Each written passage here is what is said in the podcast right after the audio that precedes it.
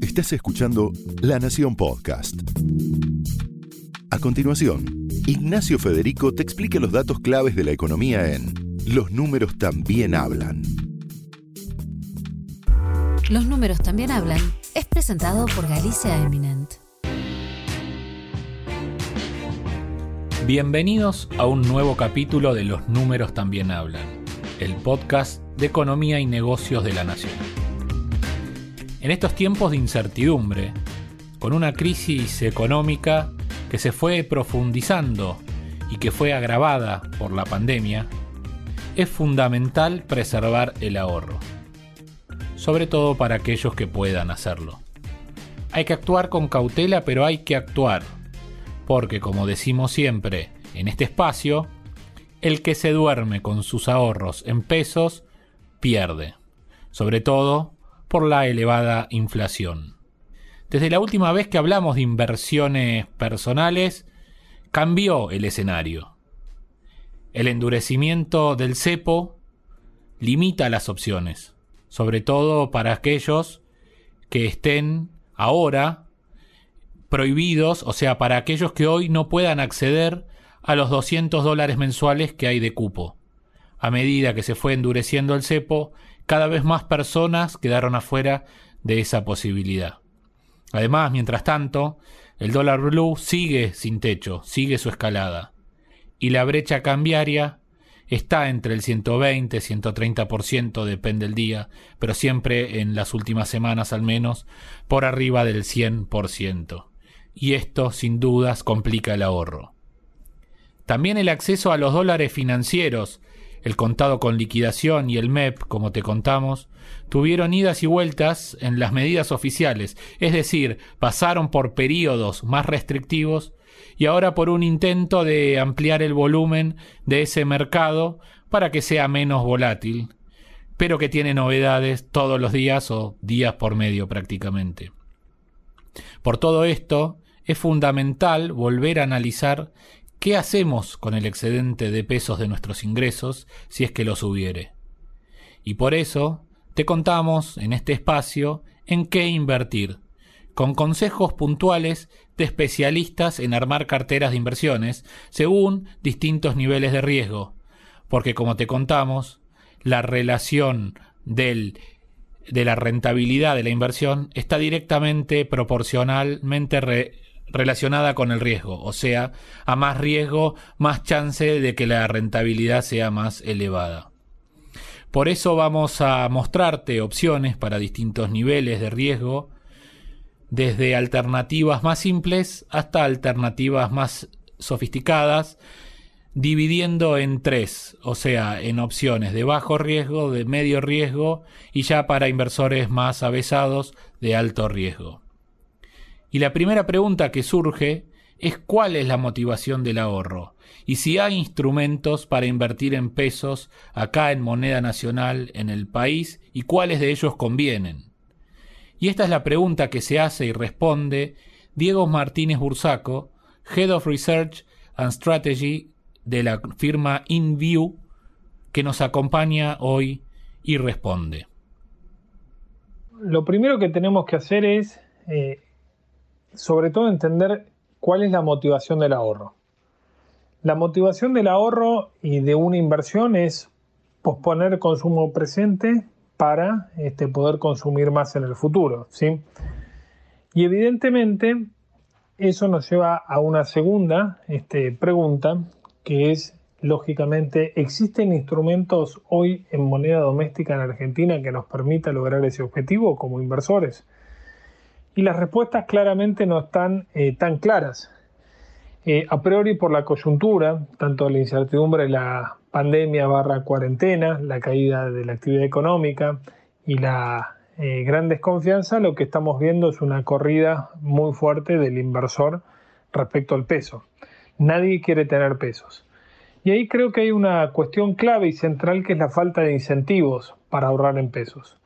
¿Y a qué me refiero? Bueno, si las expectativas del relevamiento del mercado que está eh, haciendo el Banco Central dan cuenta de que la inflación futura va a ser un 50%, un 50-55% para los próximos 12 meses, La tasa de interés para cualquier instrumento en pesos hoy en la Argentina está en el orden del 30 al 35% nominal anual.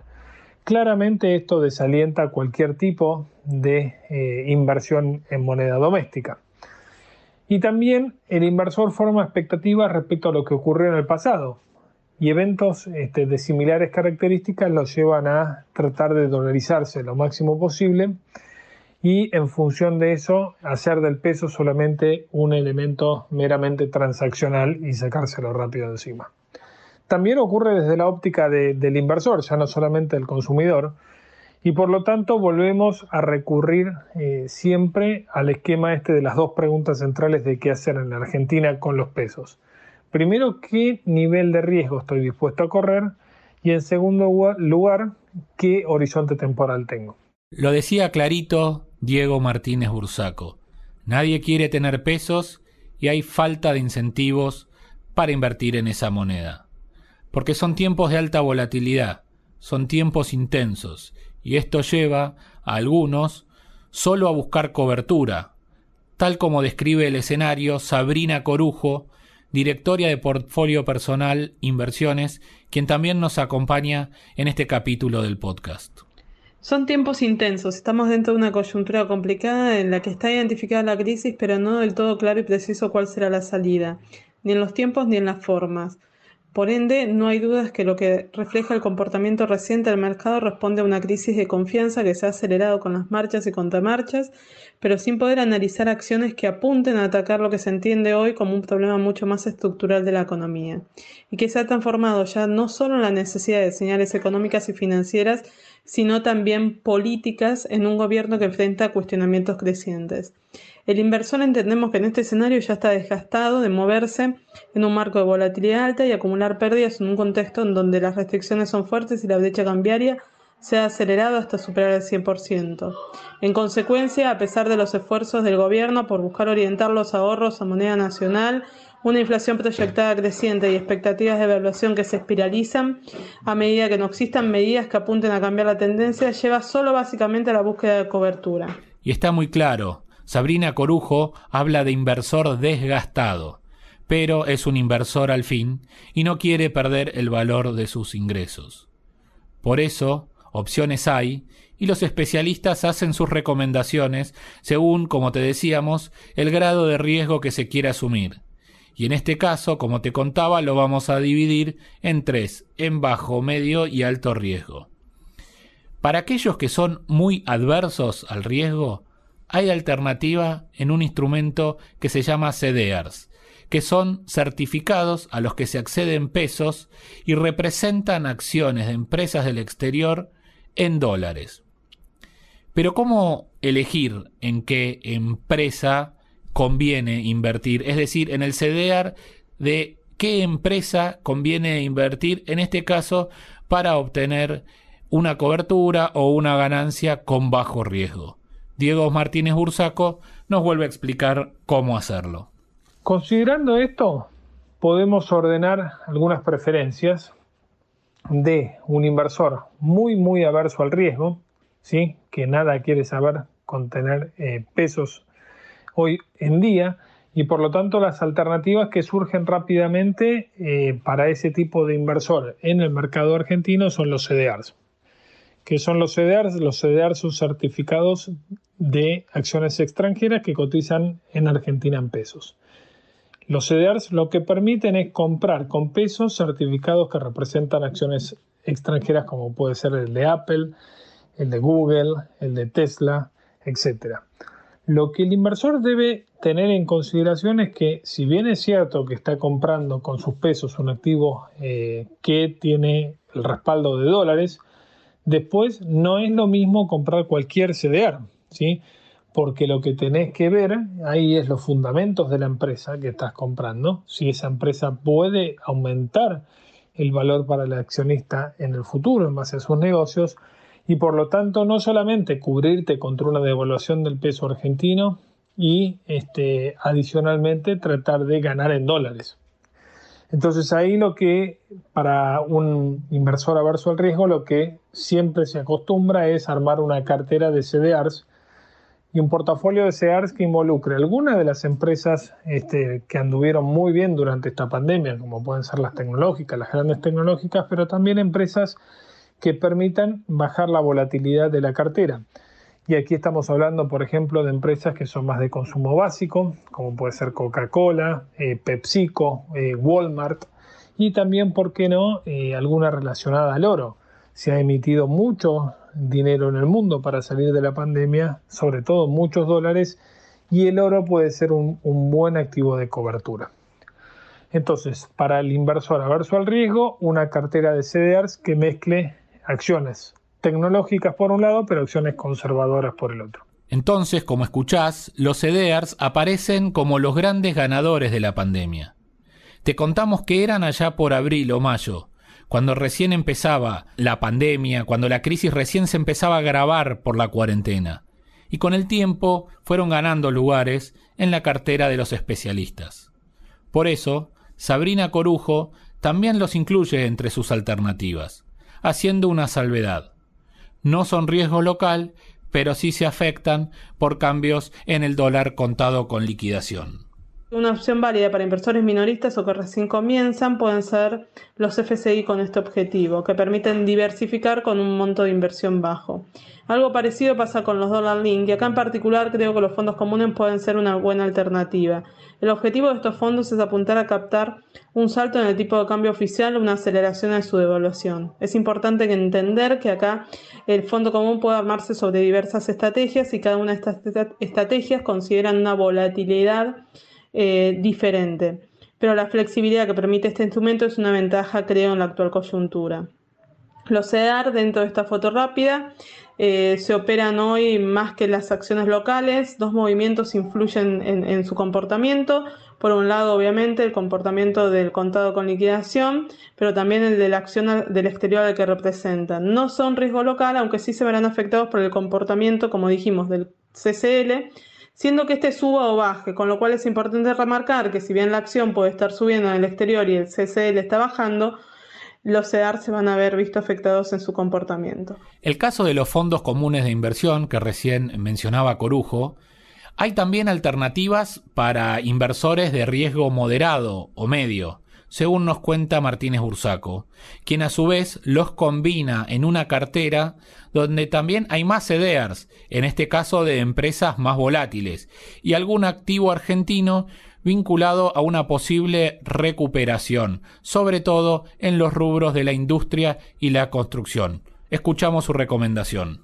Para el inversor eh, de perfil de riesgo moderado, ahí ya podemos ir haciendo, digamos, alguna combinación de CDRs con algún activo argentino y algún fondo común de inversión.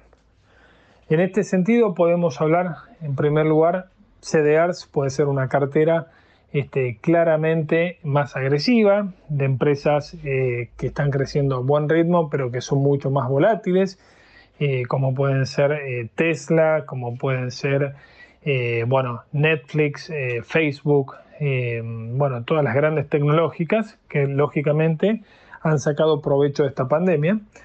También te decía que se puede combinar con algún fondo común de inversión. Este, hay fondos comunes de inversión hoy en la Argentina dentro, por ejemplo, de eh, los eh, fondos de, administradoras este, que manejan, por ejemplo, alternativas que tienen que ver con eh, una futura eh, devaluación del dólar oficial, por lo tanto están posicionados en instrumentos que están atados al, dólar link o futuros y por lo tanto son una alternativa que también permitiría este, sacar provecho de eso si efectivamente eh, bueno, el dólar oficial comienza a devaluarse a un ritmo más acelerado. ¿sí?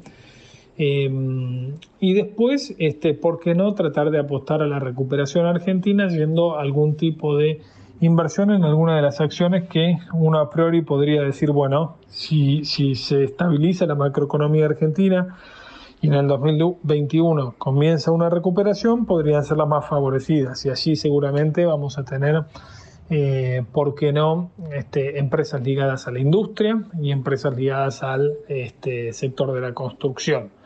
¿Sí? que serían los dos sectores de mano de obra intensiva que seguramente el gobierno podría poner más el foco para eh, bueno, tratar de recuperar más rápidamente no solamente actividad económica, sino también eh, mano de obra formal. Como explica Diego, y como te decíamos en este tiempo de alta volatilidad del tipo de cambio, ganan posiciones las alternativas que tienen que ver con una futura devaluación oficial del dólar.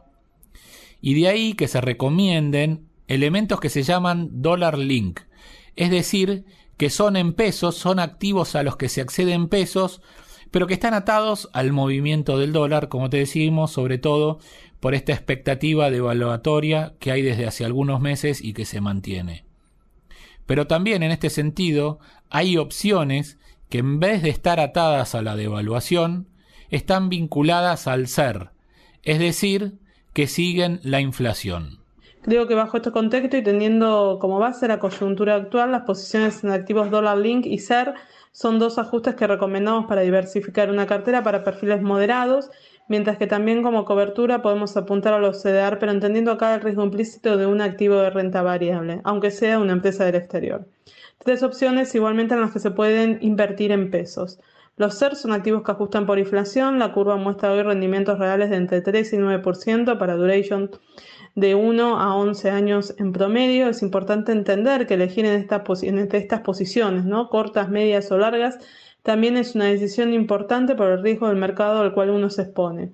Mi recomendación apunta a un mix entre posiciones largas y cortas para equilibrar justamente esta ecuación de riesgo-rentabilidad. Entonces, para los inversores más agresivos que se atreven a asumir un riesgo un poco más alto, Corujo considera que los bonos soberanos en dólares pueden ser una oportunidad. Para los más agresivos, en realidad para aquellos inversores que entiendan bien el riesgo al cual hoy se están exponiendo, creo que a modo de chapa, bonos soberanos hoy en dólares con tires de entre 15 y 16 pueden ser una oportunidad, pero insisto, es muy importante que tener en cuenta que eh, el riesgo de que esta TIR siga subiendo, que la curva siga empinándose a niveles de 17, 18, 19, 20% todavía es muy importante. Cuando se habla de alto nivel de riesgo por estos días, implica que se está apostando a la recuperación de instrumentos que hoy están en valores muy bajos. Es el caso, por ejemplo, de algunas acciones argentinas, que están en dólares al nivel de 20 años atrás en el Merval. O también a los bonos en dólares recientemente reestructurados, los del canje, que ya están 30% abajo desde que se llevó a cabo ese canje. Y también, como venimos mencionando, hay opciones de CDRs, en este caso de empresas muy volátiles o que vienen muy rezagadas e incluso aquellas que dependen de la salida de una vacuna, de que llegue la vacuna para volver a recuperarse. Para el inversor más agresivo, bueno, aquí lógicamente este, se podría pensar en este, un análisis de alto nivel de riesgo. Ese análisis de alto nivel de riesgo tiene que ver con que las acciones argentinas están en dólares en el mismo nivel de hace 20 años atrás, cuando uno analiza la cartera del índice Merval, y entonces seguramente tendría este, mucha ponderación este, dentro de una cartera de activos argentinos buscando una recuperación. Aquí, ¿por qué no, digamos, pensar en las acciones argentinas también del sector este, financiero, adicionalmente a las de la, construcción y la industria? Algún bono, ¿por qué no? Algún bono este, que este, los bonos en dólares están 30% abajo este, desde que salieron a cotizar, los que se han reestructurado. Lógicamente que esto tiene que ver con expectativas muy negativas hacia adelante. Pero bueno, eh, estamos hablando que es una inversión que no es para cualquiera. Y dentro de la estructura de CDRs, apostar a los más volátiles, ¿sí? Y a los que están más rezagados y a los que dependen más este, fuertemente de la salida de una vacuna este, y que son más de consumo procíclico. Aquí podemos encontrarnos con eh, algunas acciones de los bancos norteamericanos, este, ¿no? lógicamente JP Morgan, eh, el Bank of America, también este, la fabricante de aviones Boeing, que ha sido, digamos, fuertemente golpeada por eh, la gran disminución de actividad aerocomercial, pero también por el problema que tuvo con eh, sus MAX, este, que ahora aparentemente van a poder volver a volar en Europa. Eh, y eventualmente este, buscar alguna que también haya quedado rezagada, que puede ser, por ejemplo, tarjetas de crédito, American Express, el CDR, que podrían ser alternativas que uno podría pensar que se van a recuperar mucho más rápido si hay más certidumbre acerca del control de la pandemia a nivel eh, global. Las acciones brasileñas están bastante atrasadas también en términos de dólares respecto a lo que tenían en su nivel de principio de año y este puede ser una real oportunidad allí si esperamos una recuperación más fuerte de la estimada en el 2021. Brasil va a estar cayendo eh, aproximadamente 4,5% de su Producto Bruto Interno este 2020, así que creo yo que los fundamentos de su economía van a permitir recuperarse más rápido y así los activos financieros. Entonces algún CDR del sector financiero este, que cotizan, digamos, en la bolsa local, que puede ser Banco Itaú o Bradesco, también pueden ser una alternativa para este tipo de inversor mucho más agresivo. Y hasta acá llegamos con este menú de opciones que se resume básicamente en distintas opciones de CDRs, teniendo en cuenta que hay opciones para elegir entre distintas empresas según el riesgo, el nivel de riesgo que se quiera asumir. Lo mismo pasa con los fondos comunes de inversión que ofrecen distintas alternativas. Y hay activos en pesos atados al dólar, los dólar link que te contábamos, o la inflación. Y claro, para los más osados, siempre están las acciones argentinas que cayeron mucho, que están a niveles de hace 20 años, también los bonos soberanos y hasta acciones brasileñas como nos contaba Diego recién. Pero antes de cerrar, vale la pena escuchar una última recomendación.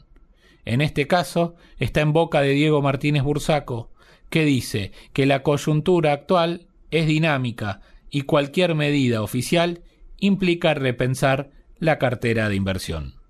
Esto es algo bastante dinámico y dependerá también de los anuncios macroeconómicos, de cómo ir rebalanceando el portafolio.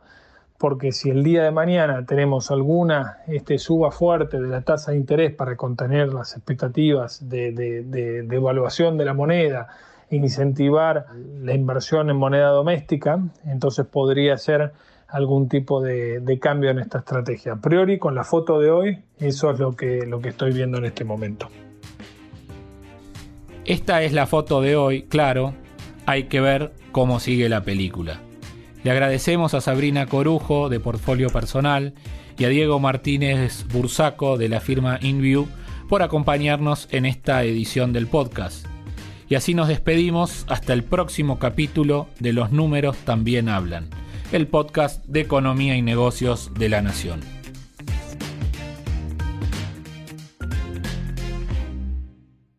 Esto fue Los números también hablan, un podcast exclusivo de La Nación. Escucha todos los programas de La Nación Podcast en www.lanacion.com.ar. Suscríbete para no perderte ningún episodio. Estamos en Spotify, Apple Podcast, Google Podcast y en tu reproductor de podcast favorito. Seguí escuchando La Nación Podcast.